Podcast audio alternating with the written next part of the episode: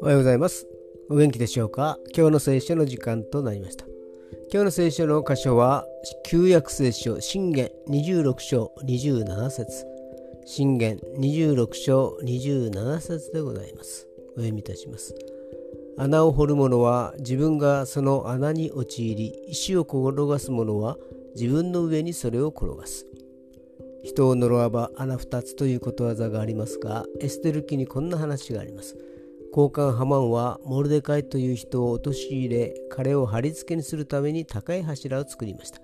ところがその悪巧みが王妃エステルに暴露され自分がその柱につけられてしまったのです。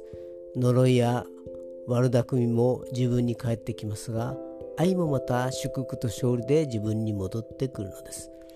今日も主の愛の中で過ごすことができますようにそれでは今日という一日が皆さんにとって良き一日でありますようによッしーでした。